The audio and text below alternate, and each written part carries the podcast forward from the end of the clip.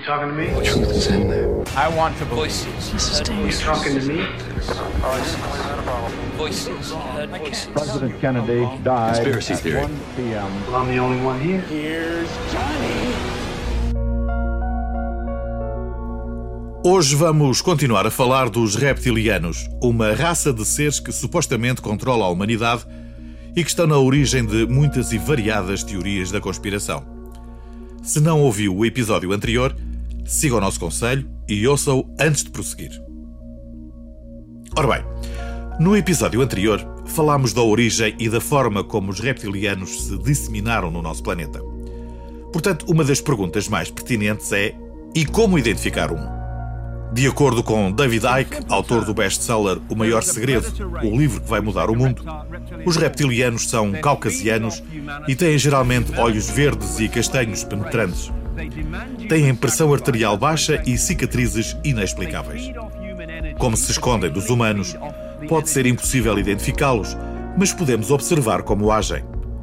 Na maior parte das vezes, tanto os reptilianos como os híbridos não têm empatia, não expressam o amor facilmente e são incrivelmente inteligentes.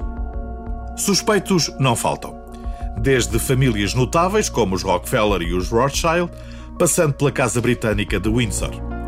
Também se acredita que muitos dos presidentes dos Estados Unidos são reptilianos, incluindo Bill e Hillary Clinton, Barack Obama e ambos os presidentes Bush, pai e filho. Aliás, e de acordo com o site Ancestry.com, George W. Bush e Obama são primos em 11º grau e Dick Cheney é nono primo direto. Outro dos familiares de sangue diretamente relacionados com os Bush incluem Abraham Lincoln, Marilyn Monroe, Hugh Hefner, John Kerry e a princesa Diana. Também muitos dos nomes mais conhecidos do showbiz são na realidade seres reptilianos. Bob Hope, Brad Pitt e Angelina Jolie são alguns deles.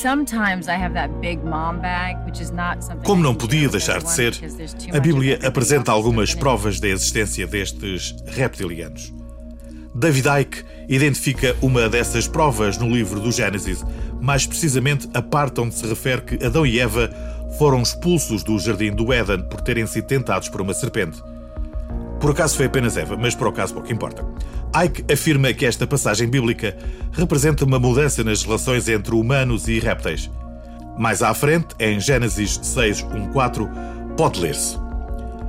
Quando os homens começaram a multiplicar-se na terra e lhes nasceram filhas, os filhos de Deus viram que as filhas dos homens eram bonitas e escolheram para si aquelas que lhes agradaram. Então disse o Senhor: Por causa da perversidade do homem, meu espírito não contenderá com ele para sempre. Ele só viverá 120 anos. Naqueles dias havia néflins na terra e também posteriormente, quando os filhos de Deus possuíram as filhas dos homens e elas lhes deram filhos. Eles foram os heróis do passado, homens famosos. Ike afirma que esta é mais uma vez uma prova do cruzamento entre humanos e reptilianos. Nephlins é um termo ambíguo que pode significar aqueles que desceram ou os caídos. Dito por outras palavras, os Nephlins são anjos caídos ou seres maiores. Por isso mesmo, Ike acredita que eram na verdade reptilianos que, ao cruzarem com as filhas dos seres humanos, geraram seres híbridos, humano-reptilianos. Não se pense, no entanto, que a vida destes seres é pacífica.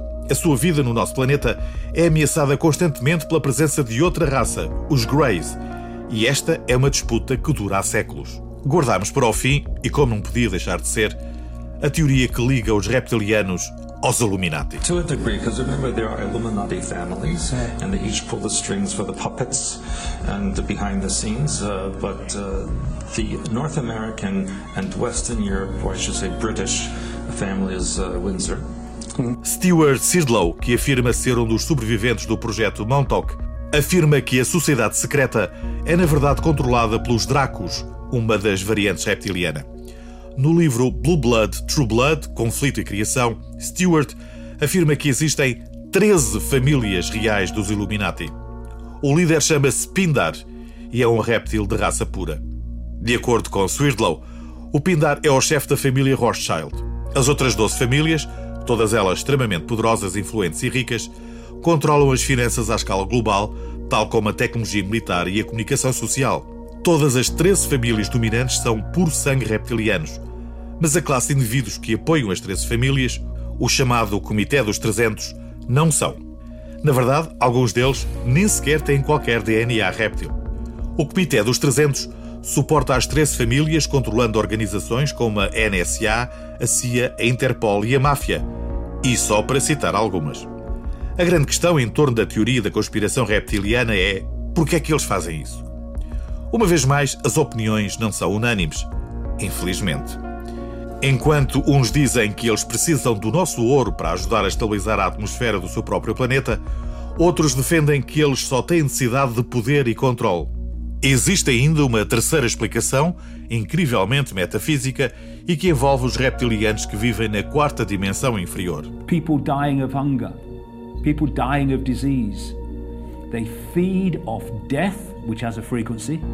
They feed off decay and destruction, which have frequencies, and they're all within this frequency of distortion. De acordo com esta teoria, os reptilianos alimentam-se de energias como o ciúme, o medo e a raiva. Por isso, tudo o que fazem é provocar este tipo de energias nos seres humanos para não passarem fome. Não vale a pena deixar algumas pistas de leitura ou filmes a ver.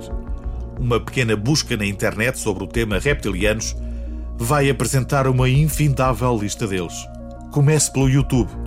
Embora possa parecer uma teoria descontroladamente estranha, fica a saber que aproximadamente 12 milhões de americanos acreditam que existe mesmo uma conspiração contra os seres humanos protagonizada pelos reptilianos.